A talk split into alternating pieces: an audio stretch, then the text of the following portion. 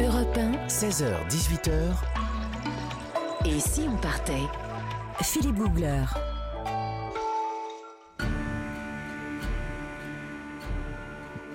tous les après-midi un, un grand voyage sur Europe 1. Nous sommes euh, en Norvège. Jean-Bernard Carriel, la Norvège, pour, pour la situer parmi les, les pays scandinaves, là-haut.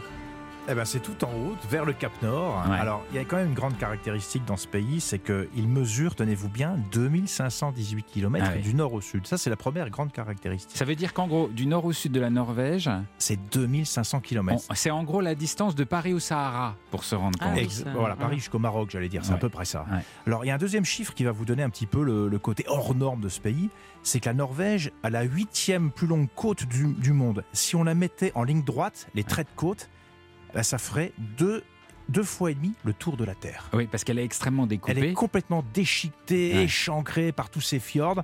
Donc c'est une espèce de dentelle de pierre. Ouais. C'est les noces de la pierre et de l'eau. C'est absolument phénoménal. C'est la grande attraction de cette Norvège. Mais c'est Voilà. d'une beauté à tomber par terre. C'est époustouflant. magnifique. Je crois que comme vous, j'ai parmi mes meilleurs souvenirs de voyage dans ce pays, ouais, en termes de nature en tout cas. Alors après, c'est austère, hein, c'est froid, c'est rude, c'est solitaire. C'est solitaire, mais il y a quand même le Gulf Stream, le courant du Gulf Stream qui réchauffe la côte. Donc c'est pas non plus un climat trop trop dur comme la Sibérie. Mhm. Le Gulf Stream réchauffe le- le- le- le- le- la, la côte, là où la plupart des villes euh, sont situées. Donc en hiver, vous n'avez jamais non plus des températures extrêmes le long de la côte, encore une fois. Enfin, vous attendez pas non plus à faire trempette trop souvent. Hein. Je sais pas, c'est pas le- Euh, on va y venir, on va y venir. Ouais, on vous retrouvera Ouais. tout à l'heure, euh, Jean-Bernard, pour nous donner les, les bons conseils pour visiter ce pays. Pour l'instant, nous sommes avec euh, Laure Lou Desjardins, qui est euh, écrivain, journaliste et installé depuis 11 ans à, à Oslo. Alors, si j'ai bien compris, Laure Lou, euh, bonjour. Bonjour. C'était pas du tout un pays qui vous attirait au début et ça a été un, un coup de foudre. Vous avez décroché un travail en Norvège, vous deviez y rester 18 mois, puis ça fait 11 ans que vous y êtes. Vous êtes C'est juriste. ça. Et En parallèle, vous écrivez pour des, des journaux euh, norvégiens. Co- comment c'est la vie dans ces territoires de fjords, de montagneux, solitaires, sombres, où il y a des dangers comme ça? C'est, c'est- c'est- Ce mélange de solitude et de beauté, co- comment on, comment on vit à l'intérieur? Alors, je pense que ça dépend vraiment où on vit dans le pays. Euh, si on vit à Oslo, euh, on peut vivre dans un quartier euh, très urbanisé comme à Grünerløkka à Oslo, où là, on sent pas du tout les dangers dont vous parliez tout à l'heure. Ou on peut vivre dans un petit village, comme vous disiez, ou même une petite maison isolée dans un fjord. Et là, par contre, ça devient, comme vous dites, beaucoup plus hostile. Et on est beaucoup plus soumis aux intempéries, aux tempêtes, euh, plusieurs mètres de neige en hiver, etc. Donc je pense que ça dépend vraiment où on vit. Mhm.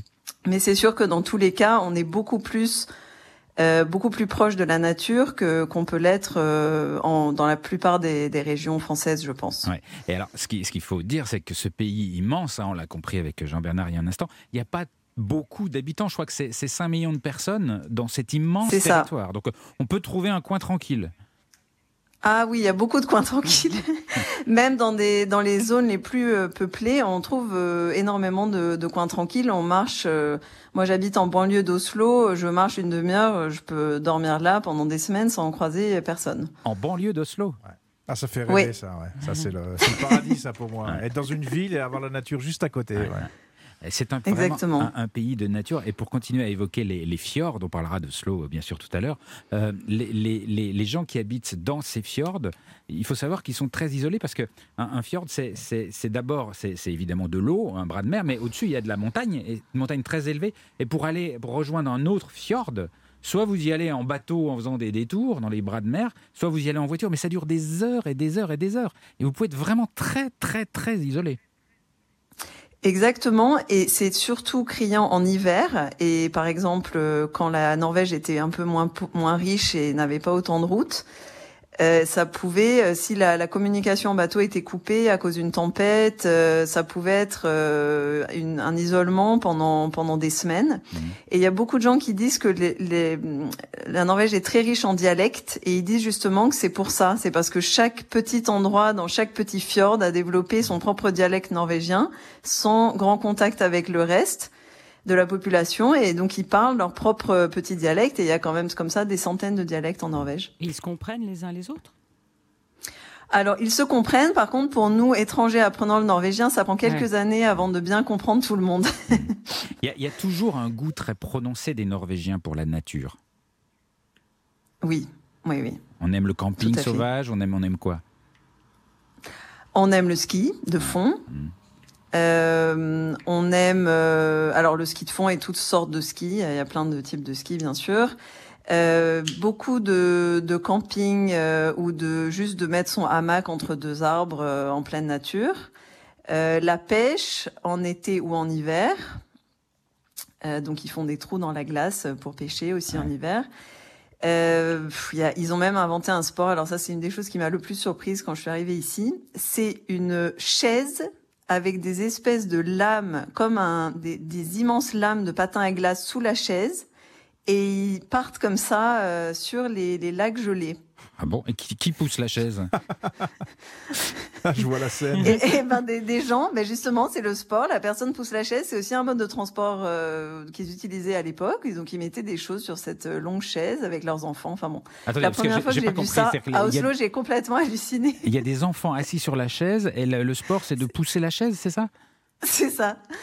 C'est ça en fait, c'était un mode de transport, c'est devenu un peu un semi-sport. Et, et c'est ça, c'était, ils mettaient leurs enfants et plein de choses comme ça sur la chaise. Nathalie? Alors, la première fois que j'ai vu ça, j'ai lu sur ça, la première fois que j'ai vu ça euh, sur un lac gelé à Oslo, j'ai complètement, euh, j'ai complètement halluciné de, de voir ça. C'est la variante senior du patinage artistique, en fait, votre histoire. là. c'est ça. Alors, il y a un endroit qui est, qui est, vraiment sublime en, en, en, Norvège. Alors, tous les fjords, moi, je les trouve magnifiques. Mais il y a les îles Lofoten. Parlez-moi des îles Lofoten. Alors moi j'ai fait du vélo seul dans les îles Lofoten il y a à peu près dix ans. J'ai fait euh, j'ai fait les îles Lofoten du sud au nord. Et alors c'est effectivement un endroit extraordinaire. Euh, il faut dire que c'est alors j'ai fait quelques recherches donc ça, ça s'étend sur 1200 km carrés. Pour un ordre de grandeur, Paris fait 12 000 mètres carrés. Donc c'est le dixième de la surface de Paris. Euh, il y a environ 20 000 personnes qui vivent là, donc c'est encore moins de personnes, densité de population qu'ailleurs en Norvège. Et c'est effectivement extraordinaire. Euh, il y a des paysages comme ça, euh, pratiquement, euh, enfin, qui nous font penser pratiquement à une autre planète. Ouais, c'est, faut imaginer. Moi, moi je dis souvent que c'est comme des, des montagnes des Alpes qui auraient les, les, pieds baignés dans les eaux turquoises, comme aux Caraïbes. Exactement. Et ça, c'est, ça, exactement. Et il y a même de très belles plages au de très très belles plages de sable blanc. Mm. Ouais. Et c'est, exactement, avec l'eau turquoise. Alors par contre, elle est froide. Hein. Ah, c'est pas la même hein. température qu'aux Caraïbes. Emmanuel Mais on voit des scènes parfois étonnantes avec les animaux qui montent sur les toits des maisons sur lesquelles il y a de l'air pour brouter des chèvres ou des C'est ça, oui. Oui, parce qu'il y a de l'air sur les toits, parce que ça sert d'isolant. On... Ouais. c'est ça. C'est ça. Tout à fait. On continue à parler de la Norvège avec vous dans un tout petit instant sur Europe 1. Philippe Googler sur Europe 1. Nous sommes toujours euh, en Norvège. Et alors, la, particularité de ce pays euh, très nordique, vous l'avez compris, c'est que selon la latitude, euh, en hiver, parfois, le soleil ne se lève plus. Il fait nuit tout le temps. Et qu'en été, il ne se, couche jamais. Et ce sont vraiment deux moments très, très particuliers. Et ils ont, dès, la première fois que vous les vivez, moi, je trouve qu'ils ont un impact physique sur votre corps. Vous les ressentez, ces moments très particulier auquel on n'est pas habitué sous nos latitudes. Le, soleil de minuit, par exemple, ça c'est un, spectacle qu'on a du mal à concevoir ici. La première fois que, vous voulez vivre un soleil de minuit, en général, euh, bah souvent vous grimpez sur une colline, hein, vous partez avec des amis, euh, ou sur une montagne pour avoir une vue dégagée, et puis vous attendez. Alors, généralement, vous arrivez vers 23h30 hein, pour être sûr de ne pas le rater, et puis vous ouvrez les yeux, vous asseyez sur un tronc d'arbre, et puis vous attendez. Et puis alors vous voyez le soleil qui petit à petit se, se couche, comme chez nous. Hein ça fait un gros soleil orangé qui se couche sur l'horizon. Il se pose délicatement sur le lointain. Donc euh, ambiance de soir, ambiance de coucher de soleil, sauf qu'il est euh, minuit moins une. Et, euh, et, là vous attendez les, les, les yeux écarquillés. On, alors évidemment avec les amis on, on se réjouit, on trinque, on boit un coup, il est minuit, c'est le soleil de minuit, il est devant nous. Mais le moment le plus fort, c'est juste après. Parce que quelques instants, quelques secondes après, eh bien, le soleil se lève.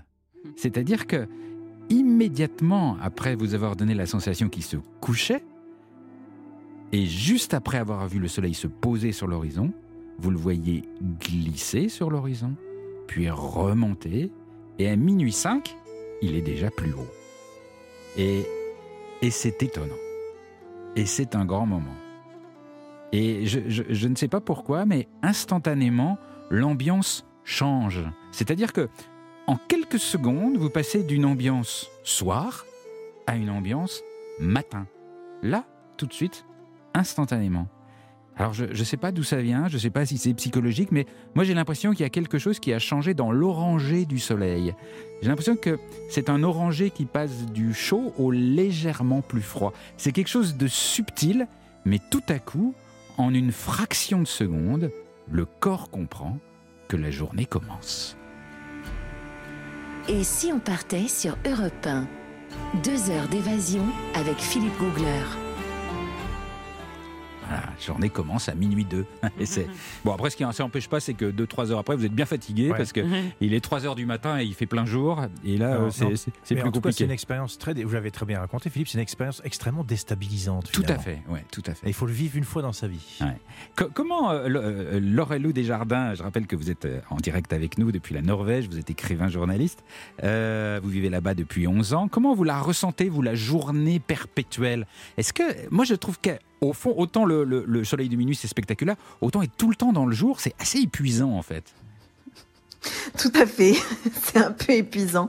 C'est ce qui est difficile, c'est surtout tout l'hiver, on rêve que euh, d'une chose, c'est d'avoir plus de luminosité. Ouais. Et quand elle arrive, il y a presque trop de lumière. Vous voyez, c'est c'est un peu étrange comme euh, ouais, comme système. Mais mais c'est c'est très agréable aussi parce que ça veut dire qu'après le travail, on peut aller euh, faire un pique-nique jusqu'à 11h minuit et sur une île par exemple et on, on se rend même pas compte, euh, il fait toujours jour, on peut prendre des bateaux.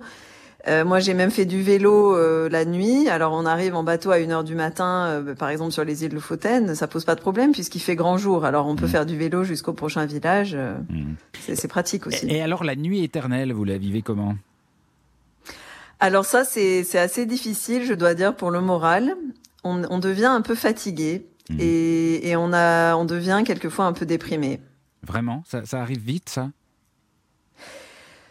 Disons que le premier hiver, ça passe encore, mais oui, il faut, en fait, il faut vraiment avoir, euh, il faut avoir une petite routine. Il faut sortir, faire du ski justement, s'exposer au peu de lumière, euh, au peu de lumière du jour qu- auquel on a accès. Euh, dans le nord de la Norvège, ils ont accès pratiquement à aucun soleil pendant plusieurs mois. Mhm. Donc, euh, donc c'est ça. On fait des petites cures de, de lumière euh, artificielle. On mange du, du foie, de, de l'huile de foie de morue euh, pour pas manquer de vitamine D. On fait des petites cures comme ça d'huile de foie de morue. Et comment fait-on pour coucher ses enfants avec un, un soleil perpétuel comme ça? Moi, ça me pose vraiment des angoisses difficile. existentielles. Alors c'est très difficile. Euh, L'année dernière, on est allé faire du camping dans le Finnmark, c'est pratiquement au Cap Nord. Euh, C'était euh, une horreur pour coucher les enfants Voilà. justement parce que parce que alors faire du camping euh, en pleine lumière quand il fait jour tout le temps. euh, déjà pour les coucher c'est dur et après pour les après ils se réveillent au bout de trois heures et comme euh, les oiseaux chantent le ciel est bleu euh, le soleil est, est au pic c'est Impossible c'est un de- peu compliqué. tranquille alors. Comment Ouais, donc on a des on a des, des rideaux euh, obscurs. Enfin, on a plein de choses dans les maisons pour euh, pour Ouais. essayer de dormir. Mais les Norvégiens ont l'air d'être beaucoup plus habitués que nous. Ah ouais, et d'ailleurs, il est- c'est un truc que j'ai remarqué, c'est que très souvent, il n'y a même pas de rideau. Dans un pays où il peut y avoir de la- Oui, de- c'est vrai, de- ouais. de- du soleil tout le temps, toute la nuit, vous n'avez même pas de rideau. C'est- Des fois, c'est dur.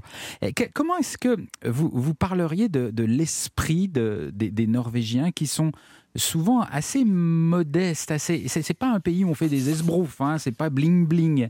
Euh, comment vous racontez ça, vous?